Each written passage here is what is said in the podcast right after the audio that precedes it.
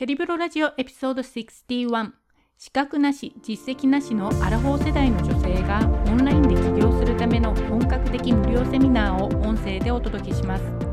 20万円の講座が勝手に売れるオンラインビジネスの作り方セミナーの3日目は引き寄せ集客の極意。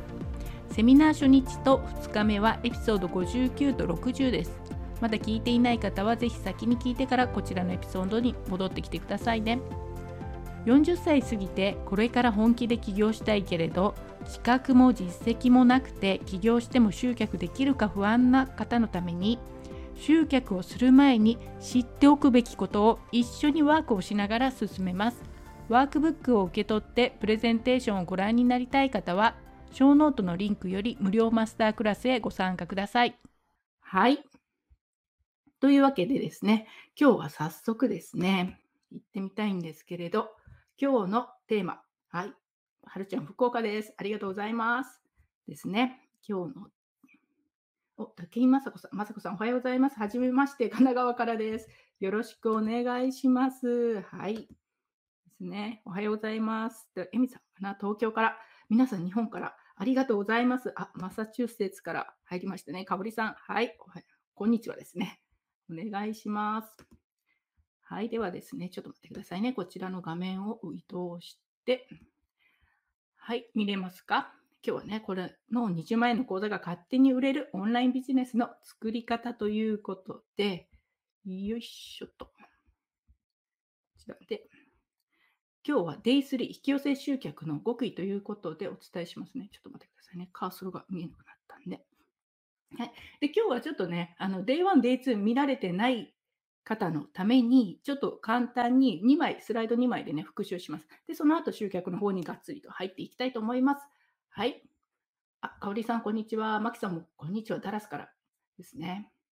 ダラス、テキサスですね。はい、ありがとうございます。ちょっと大変そうなところからもう皆さんありがとうございます。はい、というわけで、早速ね、始めたいと思います。で、Day1 でお話ししたこと、皆さん覚えてますか？アンストッパボーサイクルに入りましょうと。これをマーケティングに使いましょうということで、基本的には皆さんの世界観、これが何かというと、まあ、こういうね、ビジネス、私はビジネスこのためにやるんだよ、みたいな、そういう世界観を実現するためにビジネスをツールにして使うと。で、そのビジネスを通じて自分の他の人への影響力ですね。それを大きくすることで、他の人へのポジティブな影響っていうのが結局お金に変わってくるので、自分の影響力を大きくすることにこうフォーカスしてやっていくと、後からお金が入ってきて、結果としてね、自分の欲しかった理想のライフスタイルとかが手に入るんですよと、そういう流れに乗ることをアンストッパボーマーケティングと私は勝手に名付けてるんですけど、そういうふうに入りましょうと。で、これが1日目のポイントだったんですね。で、2日目のポイントは、この世界観を実現するって書いてるんですけど、そのね、自分が達成したい世界観とか、何のためにビジネスやってるのっていう時のこの世界観、その理由っていうのを見つけるワークというのを2日目にやりました。で、2日目の一番最後に、すごくね、重要なポイントを言ったんですけれど、覚えてますか？それが、この世界観を実現する、そのあなたがビジネスをするっていう時に、まあ、強みを入れるだとか、あとは自分がそのビジネスを通じてやっていることが、あなたの望む感覚を得られるもの、Your Core Desired Feeling ですね。あなたが望む感覚を得られるもの、そういう方向に進むことで、この実際にね、世界観を実現するためにビジネスをやっている、この行動することそのものが、あなた自身の幸せ感っていうんですか、満足感っていうのをガンガンに上げていく。もうやることそのものが自分を幸せにすることなので、もうモチベーションがね、うんぬんかんぬんとかそういう話出てこないですね。やればやるほど、やってること自体が自分がハッピーになるので、もう誰も止めないで私やらせてくださいみたいな状況に入ってくると。だからモチベーションがとかそういうレベルの話をしなくても勝手にこう自分でガンガンガンガンエネルギーが入ってくるっていうそういう状況になるというのがこのアンストッパボーサイクルになってくると。で結局ねこのアンストッパボーなマーケティングをやることで何を達成しているのかというとはいあリカさんこんにちはハワイからですね。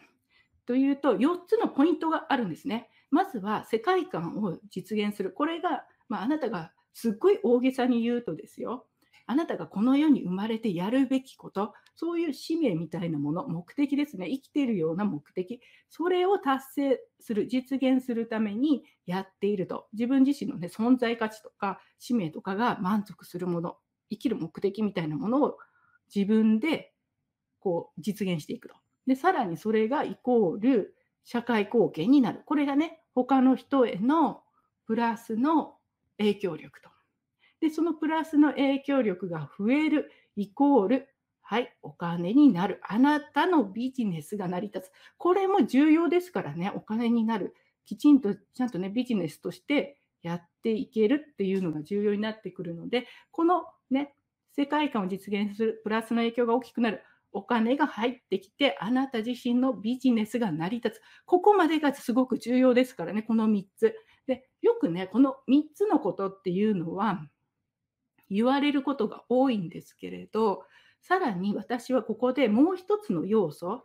自分を満足させるような感覚を、このね、使命感というか、世界、世界観を実現するビジネスをすることそのもので自分を満足させる。これがね、重要になってくると。この自分を満足させる感覚があるから、あの、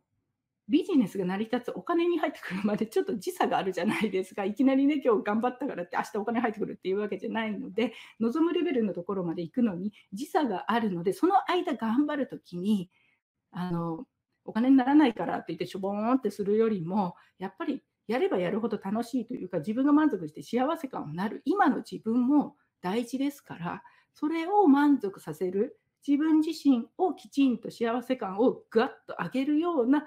ことをやりながら、それで最終的にお金も入ってくるという、この4つのポイント、世界観を実現する、まあ、使命みたいなもんですけれど、あと社会貢献がして収入があって、さらに今の自分をやること、そのここれをやることが自分の幸せになるっていう感覚を作る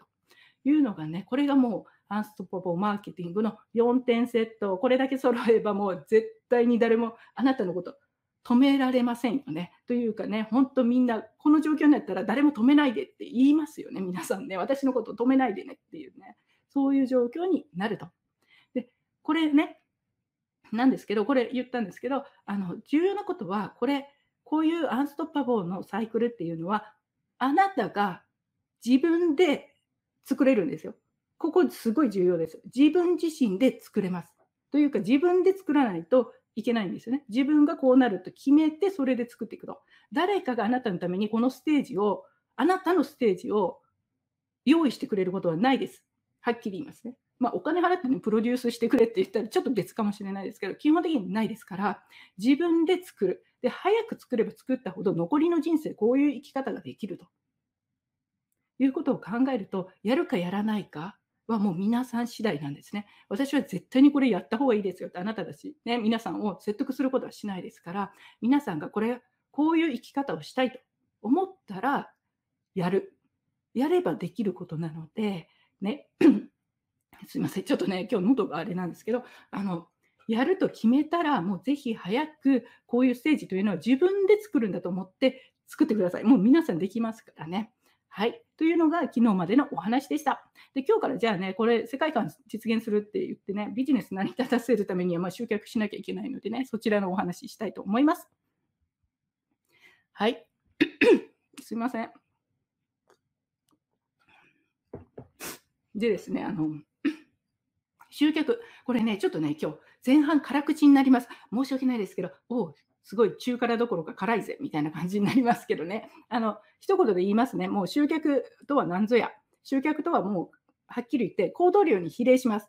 もう集客するのにショートカットとか magic bullet とかあの magic pill みたいなね、これパッと飲んだら、あの、なんていうのかな、すぐにバンとできる。そういうものっていうのは集客に関してはないです。申し訳ないですけれど、ショートカットはない。もうこれ以上ピリオドでね、今日の話終わっちゃうんで、あの、終わらせることはないんですけど、ちょっと待ってくださいね。あの、ちょっとコメントが入りましたね。みわさんのコメント見ますか？ワクワクとか意味がよくわからず、この表現法の方がよくわかりますということで、そうですね、割とね、理屈で話しちゃうんでね、私ね、わかりやすい方にはこちらでいいね、覚えてください。のと大丈夫ですか？はるかさん、ありがとうございます。熱いセミナーありがとうそうなんですよ。もうね、熱く語ってしまいますから、この、こういう話題大好きなんでね、語っちゃうんで。すいませんね。ちょっとね、席入りますけど、ごめんなさいね。はい。というわけで、あの、ショートカットはないと。で、これね、あの、最近、最近というか、ちょうど今、な誰だっけな？伊藤博美さんっていう方がいらっしゃって、賢者の集客だったかな？あの無料の Facebook グループで彼女の、私、彼女とね、面識があるわけでも全然ないんですよ。ストーカーみたいに追いかけてるだけで、大先輩の企業のね、起業家の女性がいるんですけど、あの、彼女がね、ちょうど今、頑張らない集客っていうので、セミナー、無料のセミナーというか、やされていて、その中で彼女のあの企業塾の、ね、生徒さんたちを呼んでインタビューしてるんですよ。頑張らない集客っていうテーマでね。だけど、その集客してて、お話聞いてると、皆さん、めっちゃ頑張ってる集客が結局、集客頑張らない集客っていうテーマにしたいんだけど、現実はすごい頑張ってるんですよ。で、最終的にね、いつだったかな、2、3日前見たときに、あのそのひろみさんがね、伊藤ひろみさんが手帳を見せて、2月のスケジュール真っ黒。で、そうなんですよ。頑張らない集客って言っておきながら、やっぱりやることをやらないと、はっきり言って集客はできない。そのレベルの人たちでもあれだけやって、やっとね、ちゃんと集客できているというわけで、本当に集客に関しては、ショートカットはないと思ってください。この大前提のもとに私お話ししますからね。いいですか？ショートカットはないということですね。で、はい、激しく同意、ミキさんありがとうございます。そうですね。同意なんですよ。はい、でですね。で、ここからまずちょっと最初にあのノウハウやテクニックを学んでも集客できない時っていうのがあるので、それをね、あのなぜかというか、その時のセルフチェックポイントっていうのが5つあります。5つ。そのポイント1つ1つちょっと簡単に紹介しますね。でまず、ノウハウやテクニックを学んでも集客できない時、1番目、これ、企業の初期の頃からっていう順番でいきますね。まずは集客で失敗することが怖い。でこれ、単に練習不足。で特に始める前の人が、これ、この状況の人っていうのは何を聞くかっていうと、集客する前に、あの、すいません、私、どこまで集客のノウハウテクニック学んだら集客できますかと、いつから集客始めていいですかって、そういう聞き方をされる方っていうのは、ほぼね、この状況にはまってます。失敗することが怖くってできませんっていうのね。で、集客っていうのも結局、テニスとかスキーとか自転車とか何でもいいですけど、英語とかね、それと一緒で練習しないと集客うまくなりません。練習するとうまくいかない時ありますよね。転びますよね。スキー行ってね、いきなり上からガーッと滑ったらステーンって転びますよね。何回もね、転んで起きて転んで起きてやりますよね。それと一緒。集客もやってみて、うまくいかない時、うまくいかない時あります。だからこれ練習しないとうまくいかないので、学べないので、結局ね、練習する前に、実践の前にノウハウだとかテクニックとか、どんだけ学んでても、むしろ、あの、意味がなくなるんですよね。で、初心者の方、これから始める方は、むしろね、ノウハウやテクニックをどんどん学ぶよりも、今学んだ、今持っているもので、とにかくやってみる。それでうまくいけば、それを続けていくし、うまくいかなかったらまたね、どこがいけないのかなと思ってやっていく。それが一番早いです。ノウハウやテクニックをやる前にどんどん学ぶと、あ、あれもやらなきゃ、これもやらなきゃって言って考えすぎて逆に遅れます。だからやったことのない人は今すぐできることで始める。それが一番早いんですね。で、2つ目。これ、結果を出るまで続けていない。単に期間不足ですね。で、これは、あの、どういう状態かというと、例えばブログ、今ブログだと6ヶ月とか1年ぐらいかかりますよね、結果がね、そこから集客できるのに。で、6ヶ月きちんとやらないと結果が出ないんだけど、1ヶ月やって、すいません、ブログで結果が出ません。あ、このブログっていうのは、あの、アメバとかは違いますよ。アメバあれ SNS だと私思ってるんで、ワードプレスとかのね、そういうブログで結果が出ませんって言って、それ続けてないからですと。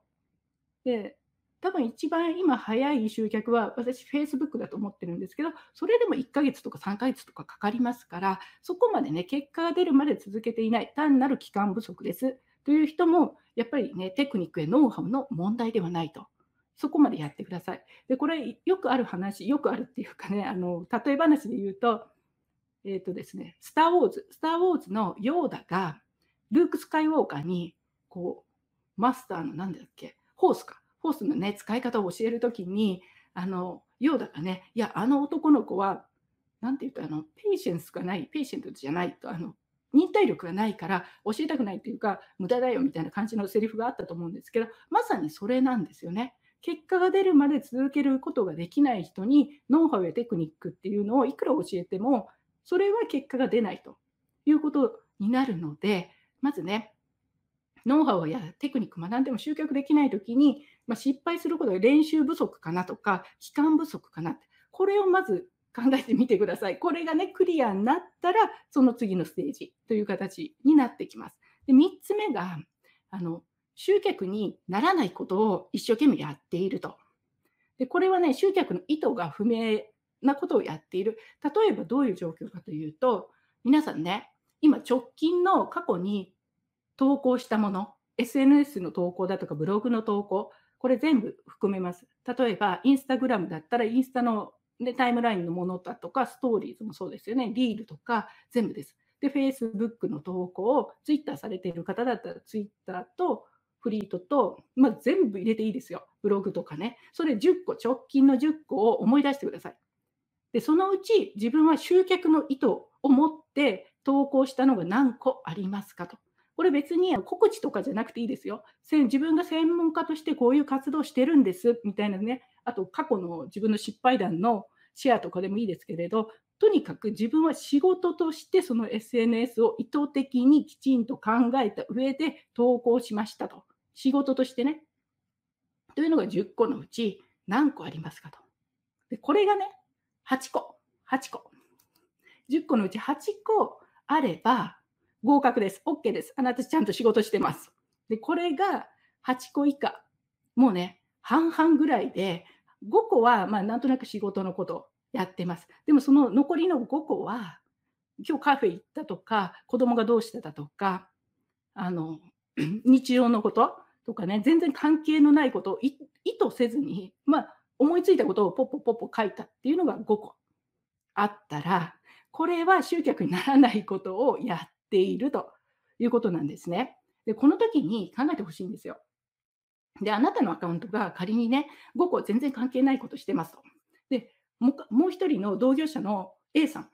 彼女は10個のうち9個仕事がっつり仕事のことをしてますと。そしたらどっちが集客できますかって言ったらもう明らかですよね。10個のうち9個やってる A さんの方が集客できますよね。量が多いっていうのもそうですし、あと大事なのは、周りから見てどう見られるか。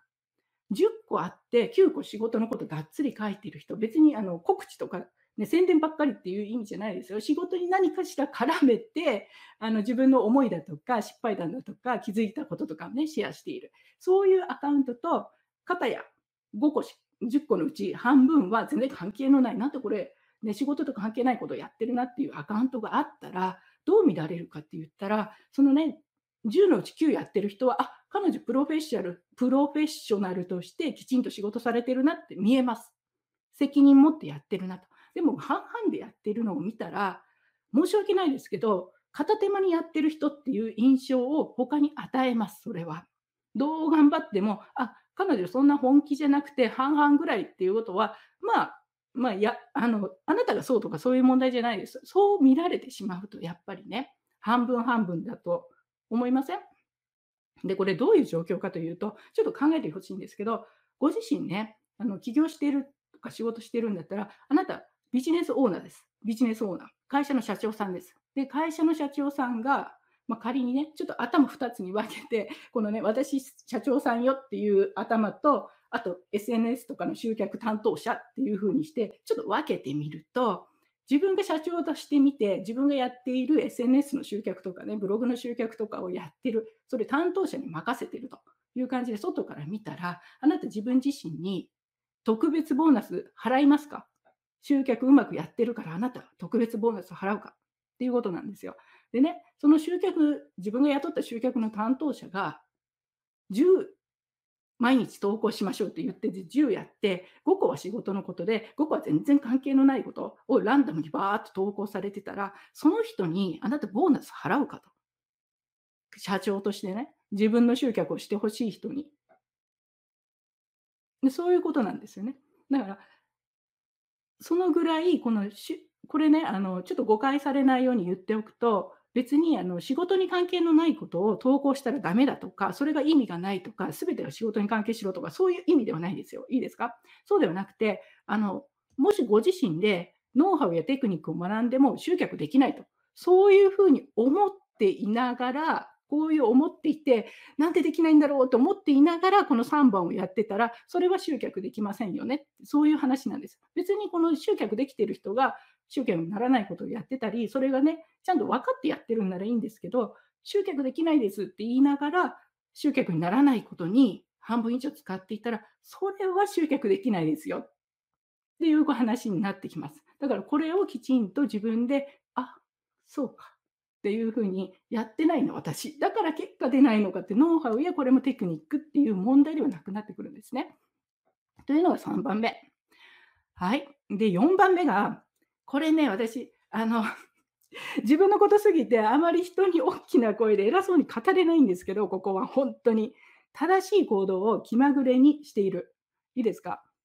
あのですね、本当に私これ全然できなかったんですよ。で、いくらノウハウとかテクニック知ってます？私すっごい学んですっごい分かってたんです。だけど、正しい行動を気まぐれにしていったら不定期にやっているって言っても結果出ないんですよ。どういうことかというと、例えばね、Facebook だったらもう毎日投稿っていうのが、毎日1回投稿するっていうのは、これ最低必要なことですよね。で、インスタもできれば毎日1投稿ですよね、最低ね。だからそういうことをきちんと結果が出るまで、こうずっとね、一定のペースでやれるかどうか。これをいくら正しいやり方を知っていても、1週間に1回しか投稿しませんとか、私とかね、ブログ1ヶ月に1記事が2記事しか書かなかったんですけど、ブログでね、お金稼ぎたいとは言ってて、そんな全然お話にならないわけですよ。正しい行動を気まぐれにやっていても、結果っていうのは出てこない。で、英語で言うと、あの、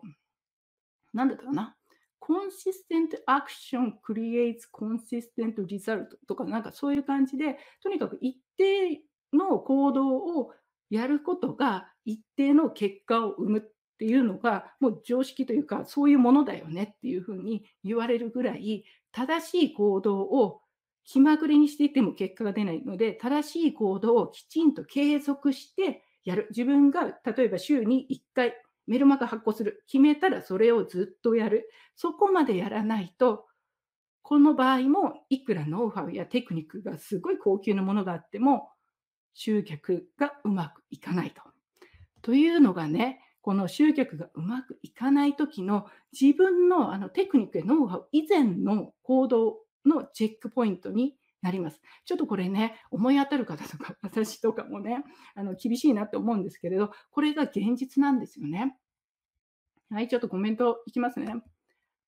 ミカさん、ありがとうございます。練習行動継続あるのみ、その通りですね。練習行動継続、いいですね。私がサービスを通じてお伝えしているライティングも同じです。そうですよね。結局マスターしようと思ったら、練習行動継続、その基本になると。もう避けようがないんですよね。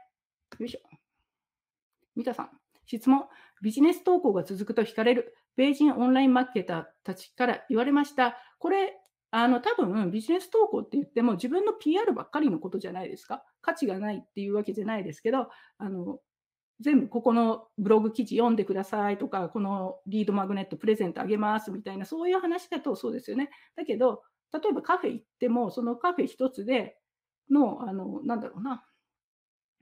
あのウェーターさんとのやり取りで、そこからビジネスにつなげた話題にするだとか、そういうことでできると思うんですよね。別に PR っていう意味ではないです。全然、だから同じあのカフェに行ったことを書くにしても、ビジネスのヒントになるような書き方をするか、全くね、カフェ行って、キャー可愛かった、おしゃれでよかったって言って終わるかどっちっていうか、そういう問題なんですよね。常にあのビジネスとしての頭を残しておいて記事を書く。だから全然ね、PR とはちょっと違うんですよね。そういう感じでわかるかな。自分の素を見せるため、リアルな人と知ってしまう、知ってもらうためにライフスタイルを混ぜた方が良いと教わりました。そうですね、投稿バランスが大事ですね。それ、リアルな人と知ってもらうっていうのもいいいいっていうか必要なんですよ。だけど、だから10のうち半分それだと、で、集客できませんって言ったら、それはそうですよって、ライフスタイルね。ただこれ、例外はあのインフルエンサーになりたいとか、自分がね、こうキラキラワールドを見せたいとか、そういう場合だったら別ですけど、それはそういうふうになるためにも、徹底的にじゃあそれをやると。それ中途半端に自分の商品を売りたくて集客したいけどとか、あのインフルエンサーになりたいけどみたいな、ね、どっちつかずでやるとどっちにもいけないみたいなね、そういう感じになります。だから私自身も別に多分週末とかはね、気まぐれに好きな投稿したりするんですけれど、平日っていうのはあんまり私はね、あの仕事の投稿の方が多くなる。そういう感じなんですよね。投稿バランスが大事ですね。よいしょ。だから本当にそうなんですよね。投稿バランスも大事ですし、あの素のことを知ってもらうとき、自分のパーソナルのことを言うときも、仕事に関係することっていうふうに、きちんと意図的に作ることっていうのできますよね。だからそこが意識しているか、きちんと意識して仕事として、ね、意図的に作っているか、ただ単に気まぐれに思いついたものを載せているかの違いになってくると。で、それが結果としてね、集客の違いになってきます。はい。で、最後がね、これが全部できているという前提のもとで、それでこれだけやってても集客できない時っていうのは、もうあのうまくいかない方法、そもそものね、うまくいかない方法を全力でやっている可能性が多いので、それをもう戦略ミスとして何をやってるのか、こここそ本当にノウハウやテクニックで直すと、一気にね、きちんとうまくいくという形になります。ただ、ノウハウやテクニックを学ぶ前に1、2、3、4がきちんとできていないと、どれだけやってもあのノウハウやテクニックの問題にならないと。でその前にやることがあるんですよって話になってしまうというところなんですね。よし、もう一つちょっとコメントが入っていたので。はい、みさん。不定期な行動量を定期的にするためには、今やってる仕事を辞めて時間を作らないとなかなか難しいかもしれません。そうなんですよね。ここ私もすっごい苦労したので、副業でやっていたので分かるんですよね。だから最低限これはやるっていうふうに決める。自分の中でね。まあ、1週間に1回ブログを更新するのは、それだけは絶対にやるだとか、あともう一つは、やらない、やらないことを決める。もう、あの、あれもこれもあれもこれもだと、全部が中途半端になるので、って言って私できなかったんですけど、もう Facebook なら Facebook だけだとか、インスタならインスタだけ、Facebook と、まあ、インスタだけとかね、やることを絞って、そこで絶対に集客するというふうにやる。じゃないと、あれもこれも全部一緒にしようと思ったら、それはできなくなりますから、現実的ではないですよね。っていうところで、絞る、やることを絞るしかないです。もうあのよく言われるのが、もう時間とかお金もそうですけど、が少ないとオプションが少なくなるんですよね。お金もそうですよね。お金使わお金が少なくなると選ぶ選択肢が減ると。で、時間も一緒です。時間が少なくなると選べる選択肢が減るので、最低限必要なことしかやらないと。逆にね、やらないようにすると。いうのがポイントになってきますね。はい、マナキキさん。先ほど Facebook が一番集客しやすいとおっしゃっていましたが、なぜか教えていただいてもいいですか？もちろん人にもよると。そうなんですね。ジャンルにもよるんですけれど、あの、一番簡単っていうのは、えっ、ー、と、なんだろうな。別にインスタだとすごいね、コンテンツが必要になってきますよね。フィードのコンテンツきれいにしなきゃいけない、おしゃれにしなきゃいけないと。だけど、あの Facebook だと別にそんなおしゃれにしないとか、おしゃれにしなきゃいけないとか、コンテンツ力とかいらないですから、誰でも簡単にすぐに始められる。であと、基本的には本名というかね、きちんとしたアカウントでなっているので、人と人の、ね、つながりが信用が得やすいだとか、そういう理由で一番早い人、人と人の距離が近いんで、早く集客できる。で、コンテンツのね、そういう、こう、ブログだったら SEO でトップに出なきゃいけないだとか、そういうこともないですよね。なので、Facebook っていうのはすごくね、やりやすい。初心者でもやりやすいし、早いです。もう、あと、私がやった感じ、Facebook が一番早いです。っていうのもあります。もう実際ね。はい。で、あとはですね。で、最後、うまくいかない方法を全力でやっている戦略ミスというところで、今日はね、この1、2、3、4はあの、できていると。そういう過程でお話しします。でね、これ私書いてる時にちょっと思ったのが、あの、なんだろう、カンフーとか、そういう修行系のありますよね、超超みたいなね。で、そういう修行系で、あの、映画とかのこう主人公が、マスターとかにこう教えてくださいって入門したいですって言って、そのマスターがね、いや、お前はまだまだそんな教えられないみたいな話あるじゃないですか、そういうシーンがね。で、その時に私、そういう話を見て、なんでこのマスターは教えてあげないのって減るもんじゃないし、教えればいいじゃんってね、素直に思ってて、なんで教えないんだろうって、全然わからなかったんですけど、これ書いてた時に、あーとかって思って、別にこれね、私が集客のマスターだとかそういう意味じゃないですよ。だけど、あの、一つのテクニックとか、それもね、ノウハウとか教えてもらうっていう時に、その前の行動がきちんとできていなかったら、確かにノウハウやテクニックを教えても、それ自体が無駄になるというか、身にならないですよね。結果として出ないっていうことあるんだなっていうふうにすごく思って、あ、だからそうかって、そういうマスターの人たちが、まずはね、お弟子さんにやるべきことをきちんとやる、そういう土俵というか、を整えてから、ノウハウとかね、テクニックを学びに来なさいっていうのは、確かにそうだなって、ちょっと思ったんですよね。よく似てると思います。なんでね。はい。というわけで、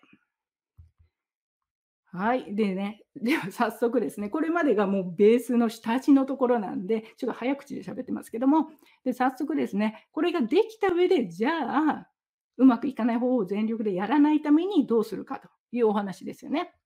はい。で、2日目の宿題、一番最後にお伝えしたのが、誰にどんな価値を提供することであなたは収入を得ますかというキャリアコンセプトを考えてくださいねってお伝えしたんですね。で、この今日の特に引き寄せ集客でポイントになるのは、誰にというところなんですね。誰に。これが一番重要になってきます。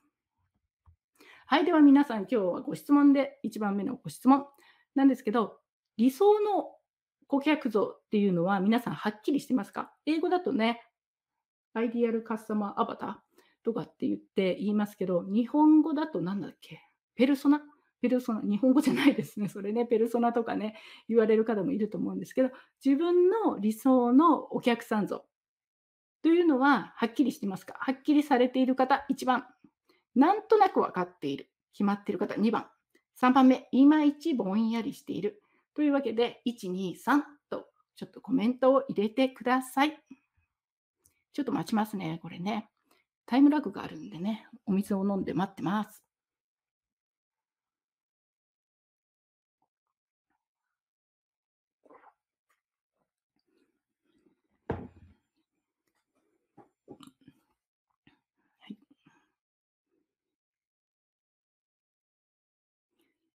ちょっとね、早口で喋ったんで、ついてこれるかな、皆さん。あ、入ってきましたね、コメントがね。やった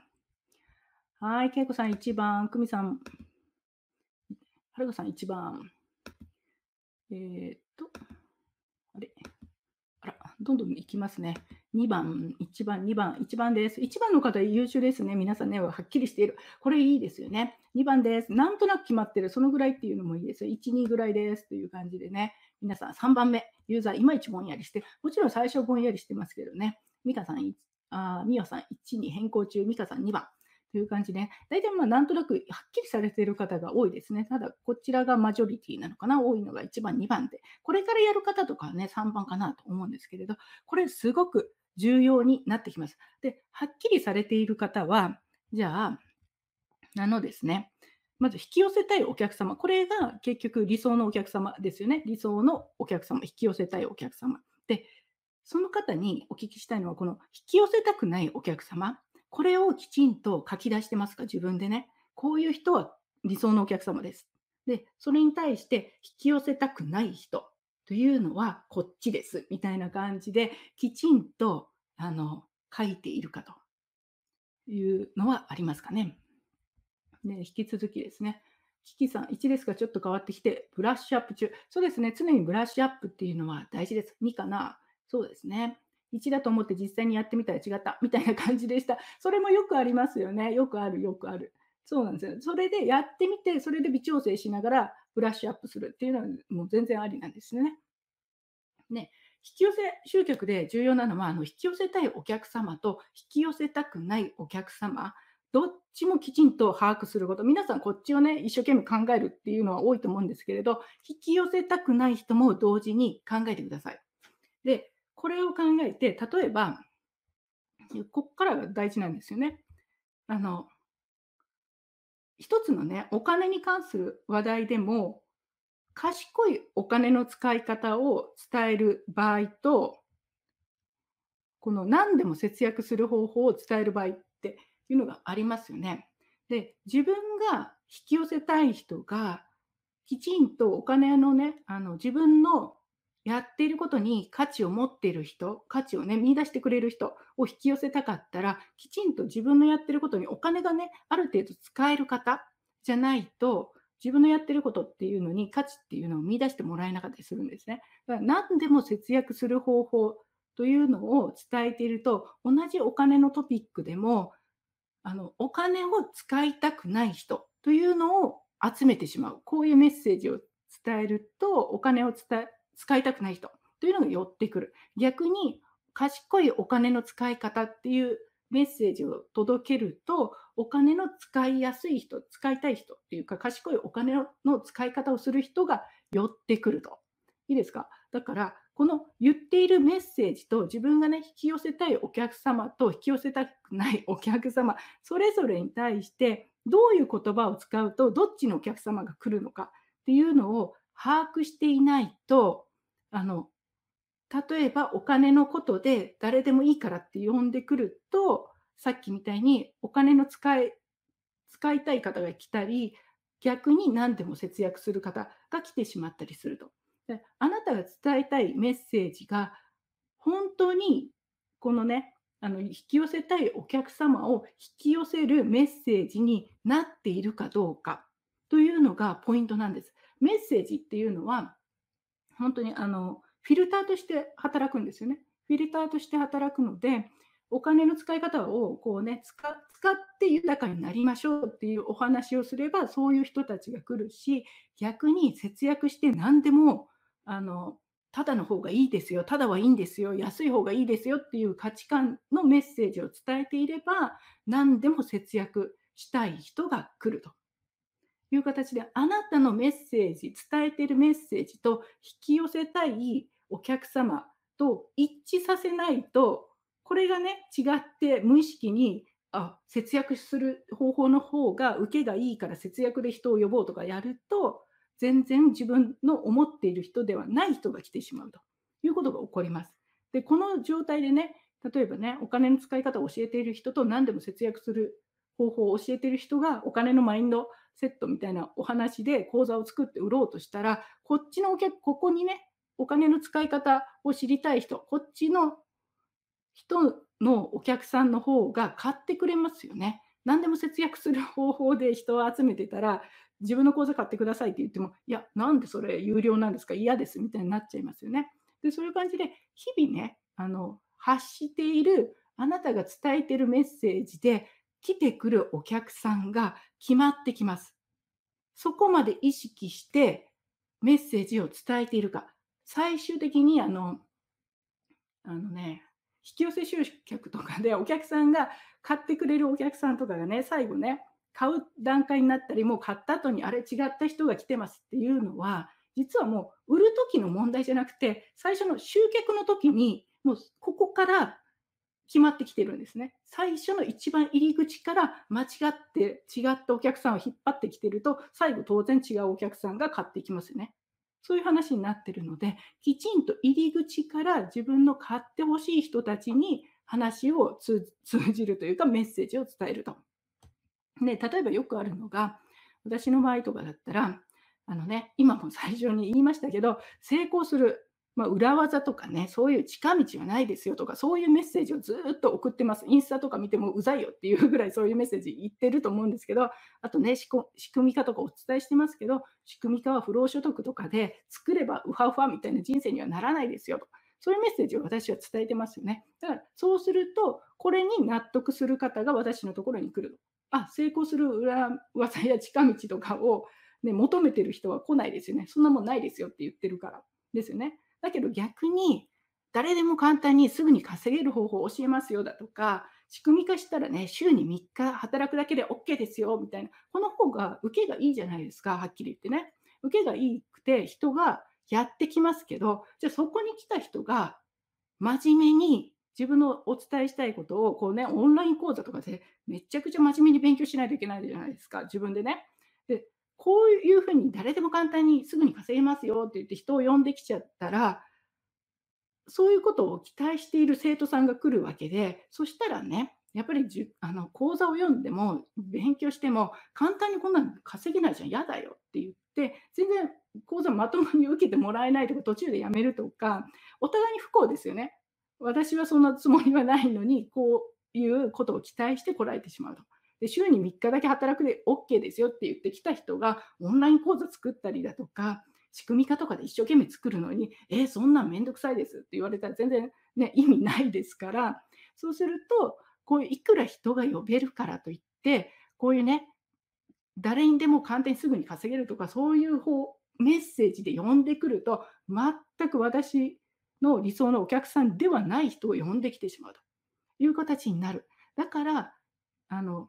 自分の理想のお客様を呼ぶには、どんなメッセージが必要なのかと。で理想じゃないお客様、来てほしくないお客様を呼ぶには、こういうメッセージをすると、来てほしくないお客様が来ちゃうよね。そこをきちんとメッセージ、自分が日頃何を言ってるか、これ、日頃何を言ってるかがポイントなんですよ。いきなりセールスするときにそんなこと言ってももう手遅れですから、そうではなくて、日頃から何を言うかで、きちんと来る人が決まってくると。ここまで意識して、あの毎日の投稿、それこそね、さっきあの仕事に関係することやってますか？みたいなこと聞きましたけど、そういったところの内容をこのメッセージに合わせてあげる。これが引き寄せるための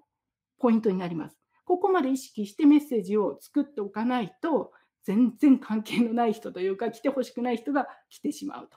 ね、だから自分が呼んでるんですよね。ある意味ね。あの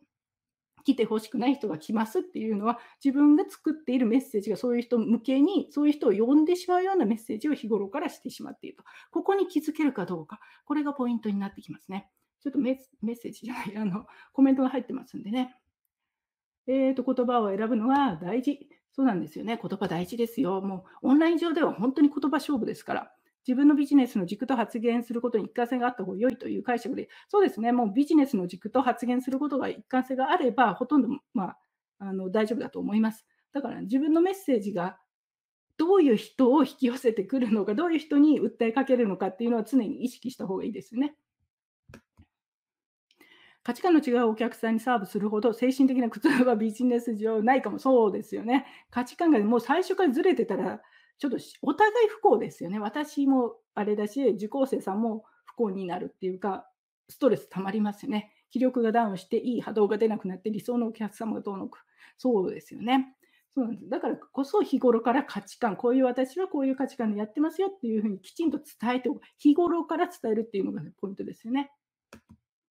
意図しないお客さんばかり引き寄せていた時期がありました。あ、多分そうですよね。きっとメッセージが何かずれてたらそういうふうになってしまうことってありますよね。売れたからよしとするのではなく、誰に届けたいかを決めておく方がお互いにとってハッピーということですね。まさにそうです。誰にでもいい、誰でもいいから買ってくださいってやっちゃうとそうなりますよね。あの望まない人もとにかくいいから来てくださいみたいになっちゃうんで、誰に届けたいかを決めておく。これすごい重要です。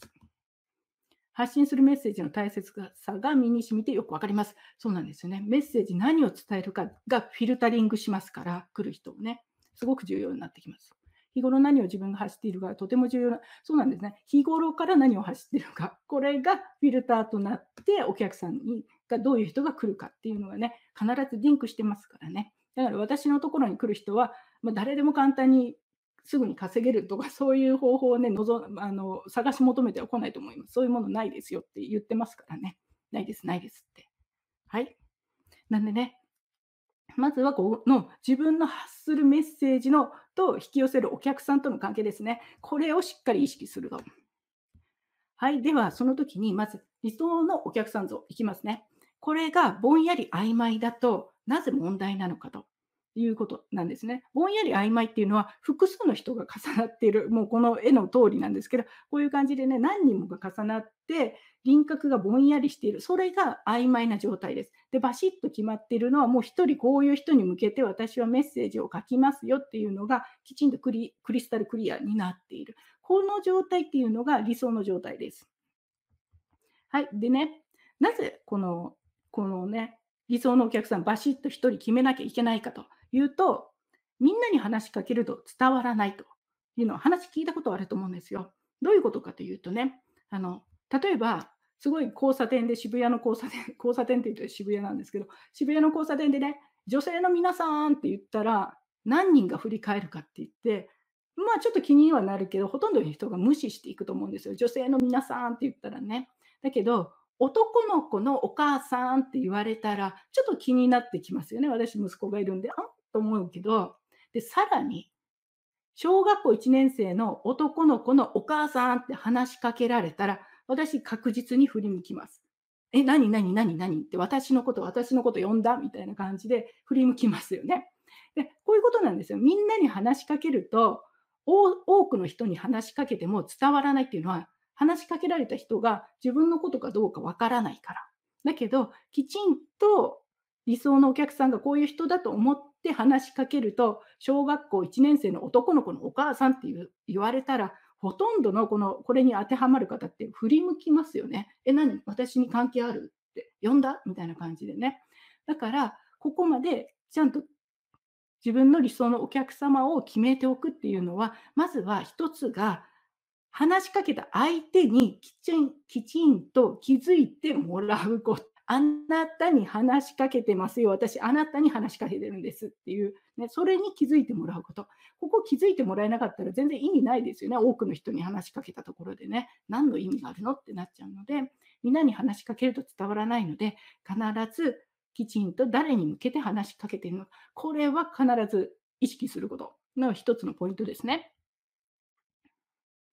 渋谷の交差点めちゃくちゃよくわかります。ありがとうございます。そうなんですよ。もうだからね、ここの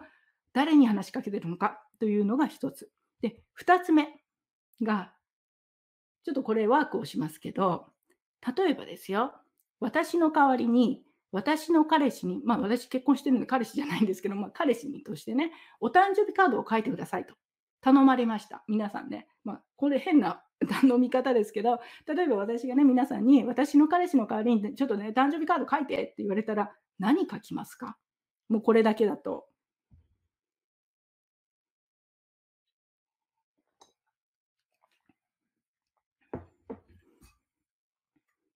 ね、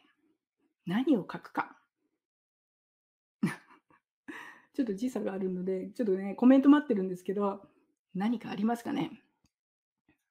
で、ちょっとね、進めますね。で、これ書いてくださいって言われたら、多分、誕生日おめでとうぐらいしかね、なかなか出てこないと思うんですよね。私の代わりの彼氏に誕生日カード書いてくださいって言われても。じゃあ、その次に、私の彼氏にね、誕生日カードを付き合って2年の結婚を考えている彼氏に書いてくださいって言われたら、何か書くことって思い出しますか？思いつきますか？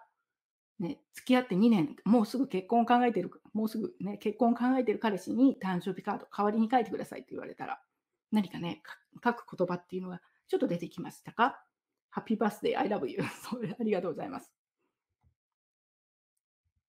当たり障りのないことしか書けないですよね。あ、ちょっとコメント入ってきましたね。そうなんですよね。そういう感じで、お誕生日おめでとう、これからもうよろしくね、しか書けません、みたいな感じで、そうですよね。I love you とかね、本当当たり障りのないコメントになりますよね、こういうね。ハッピーバースデーとかね。なりますよね。で、それがね、こう、ちょっとね、状況が分かると、ほんの少しなんとなく書くことって、ちょっと違ってきますよね。で、さらに、さらにさらにですよ。これをピコッと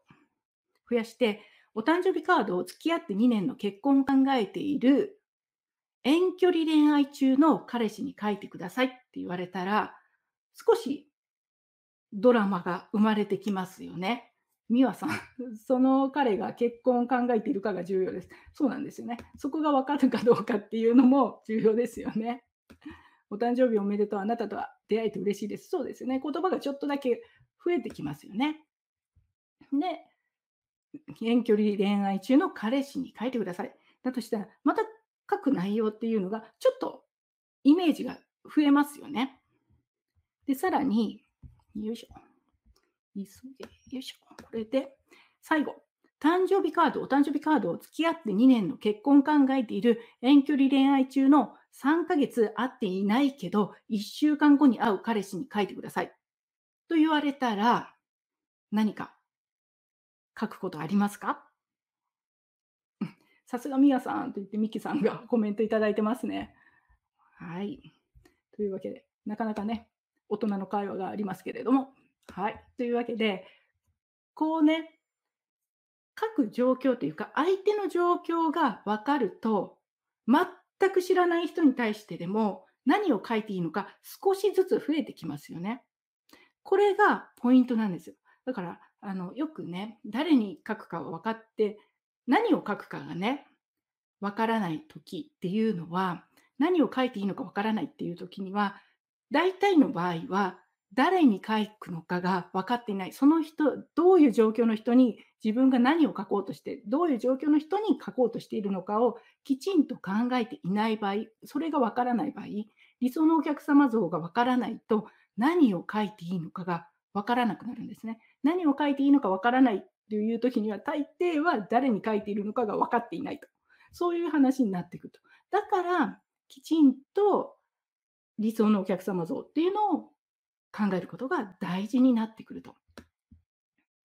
何いつもあなたのことを考えています。会うのが楽しみ。そうなんですね。少しずつね、パーソナルなことっていうか、個人的な内容に全く知らない人に書いてくださいって言われても、変わってきますよね。書きたいメッセージが。なんとなく言葉が出てくるじゃないですか。それがね、そのことをちょっとあの皆さんにね、体験してほしくて、こういう話をしたんですよね。どれだけ相手のことを考えて、考えることによってメッセージがはっきりしてくるかと。個別のメッセージ、その人に合わせたメッセージになってくるかと。で、もらった方もね、嬉しいですよね。I love you とかって言われるよりも、ちょっと増えている方が、あ、本当に自分のために書いてくれたんだって思いますよね。そこなんですね。だから理想のお客様像というのをきちんと考えるっていうのが大事になってくると。はい。で、例えばですよ、私の理想のお客様像はというと、よいしょですね。例えば私の有料プログラムの方のキャリブロアカデミーの理想のお客様像、顧客像ってどういうことか、どういう感じの方かというと、自分探しで迷子になって、数百万円をすでに散財、それでも何者になれずに焦っているアラフォー世代の女性って、そのまま私の過去ですけれど、恥ずかしいね。もうそういう女性だとか、あと見よう見まねでビジネスを始めたけれど、お小遣いくらいの収入がしかなくて、このまま続けるのがしんどくなって自分には無理なのかなと悩むとか、もう本当ね、そのまんま過去の自分じゃんみたいなのが、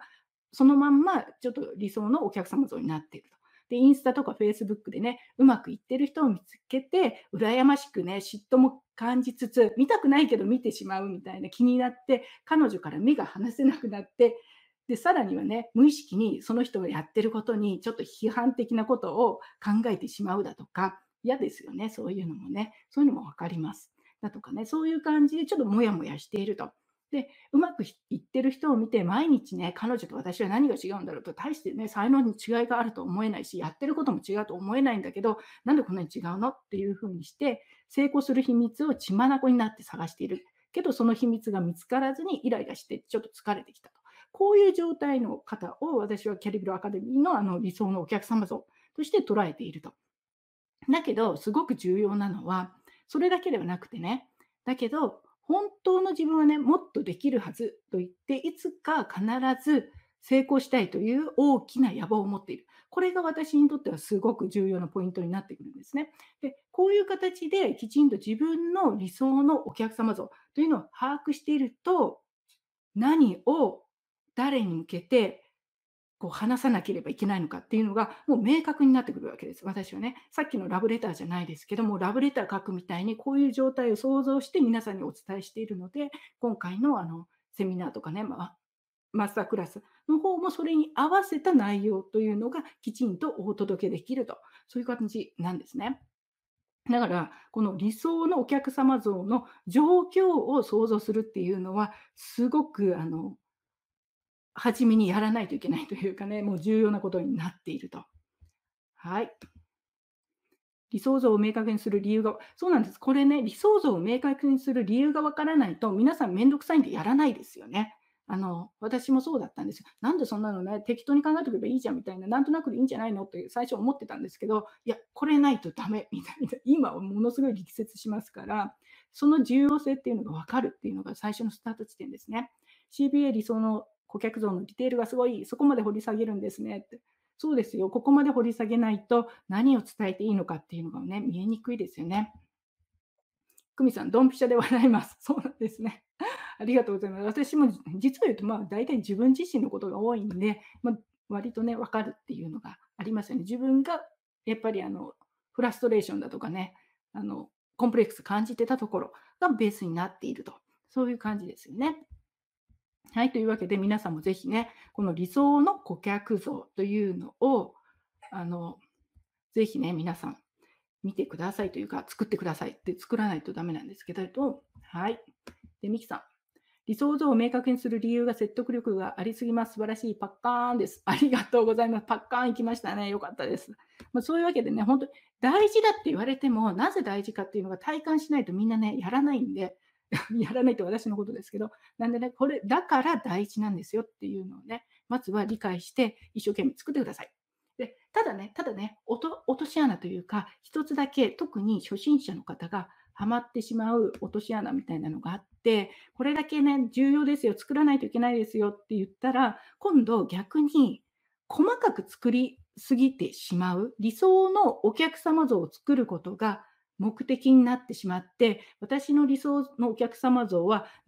何歳で、まあ、40歳なら40歳でもいいですけど、アメリカに住んでいて年収がいくらで、どういう雑誌が好きで何が好きでとか、日頃何をやっていてとか、子供が何人でたとか、ガーッと細かく作る方がいるんですけど、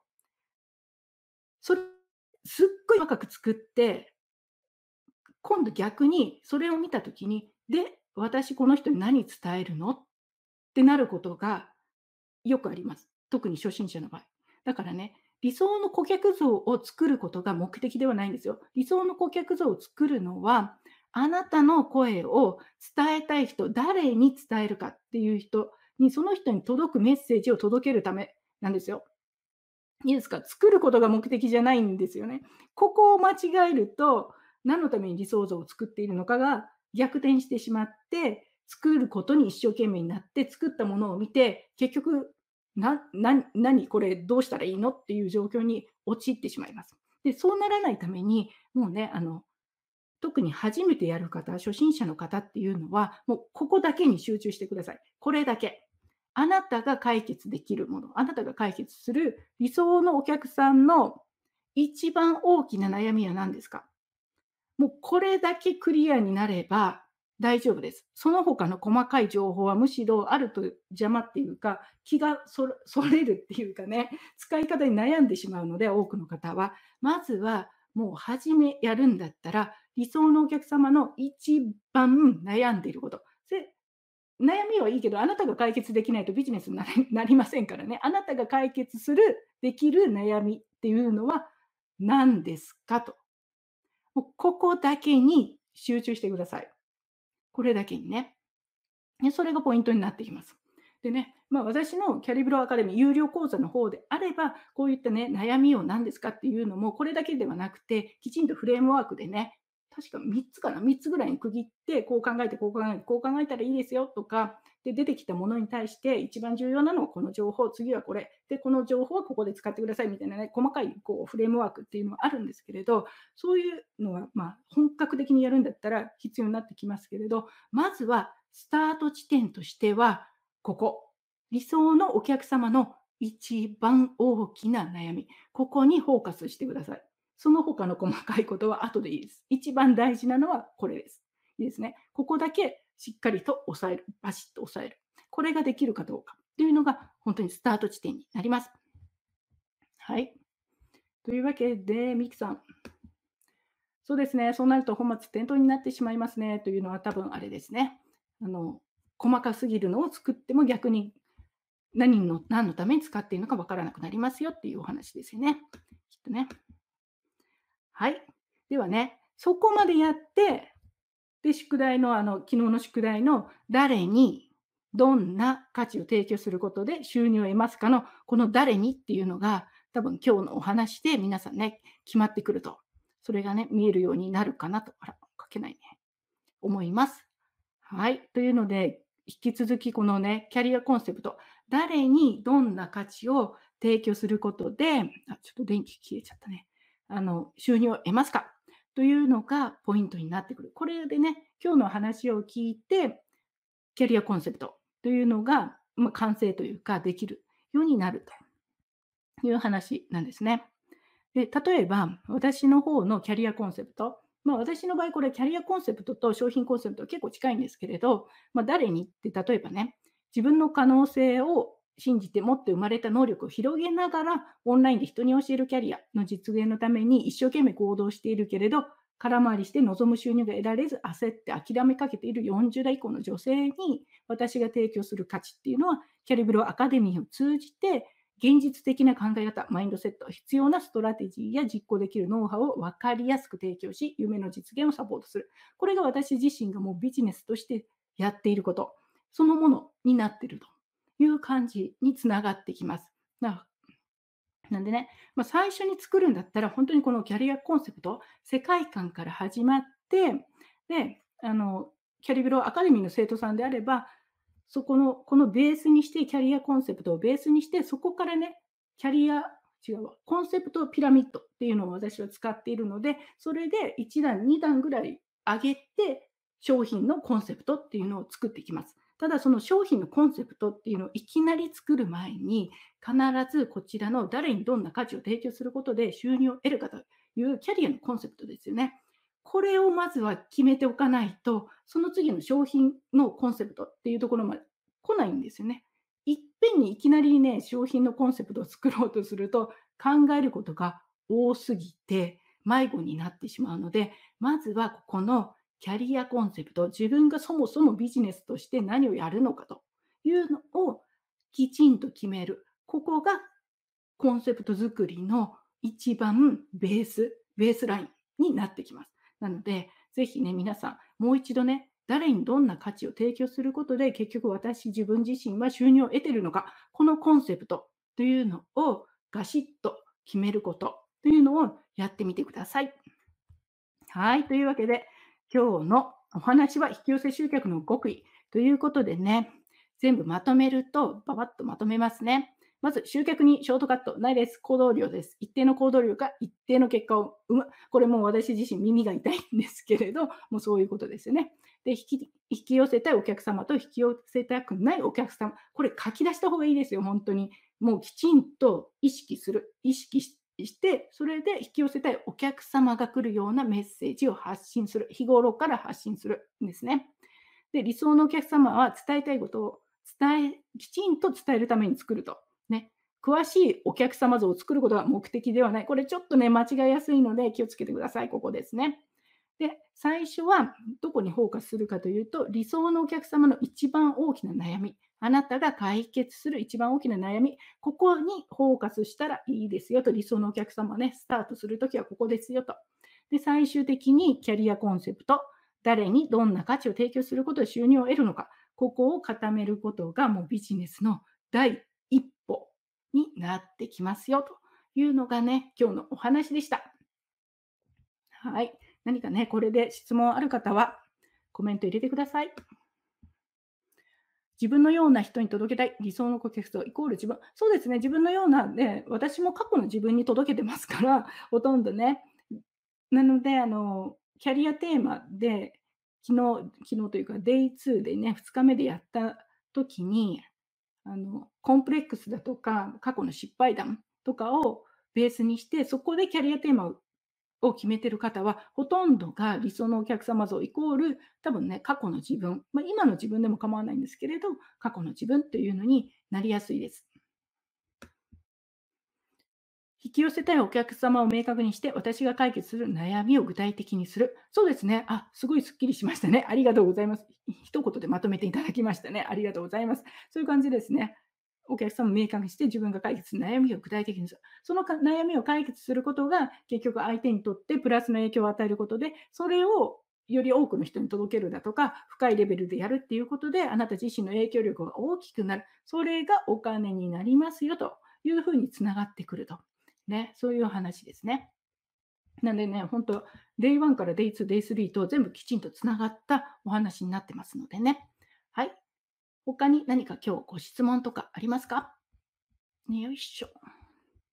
ですね。なかったら、ちょっとお知らせですけれども、ちょっとお知らせで喋ってる間にまた質問あるかもしれないんでね、入れてください。はい。では、こちらね、スペシャルライブインタビューということで、吉川ゆりさん、お金と使命をつなぐ未来デザイナーの吉川ゆりさんに、あの彼女ね、社会人起業1年目、今2年目に入ったところなのかな。で、1年目で跳ねる、上昇気流に乗る秘密を丸ごと聞いちゃうということで、私もかなり楽しみにしているインタビューありますので、ぜひですね、こちらは2月の、日本の時間は2月の27日の夜0時から、ちょっと夜中になって申し訳ないですね。アメリカ西海岸だと26日の朝ですね、7時15分からになりますので、お時間ある方はぜひこちらもご参加ください。でまたね、あのゆりさんに聞きたいこと、こんなこと聞きたいということがあれば、コメント欄に入れていただいたら拾っておきますので、ぜひね、コメントください。はい、今日のあの、えー、20万円の講座が勝手に売れるオンラインビジネスの作り方のセミナー、Day3 引き寄せ集客の極意というふうになります。はい。というわけでね、こちらでおしまいにしたいと思いますが、最後、何かご問が今聞いておきたいということがあれば、ぜひ、基本的にあの質問とかね、全部見てますのでね、アーカイブの方も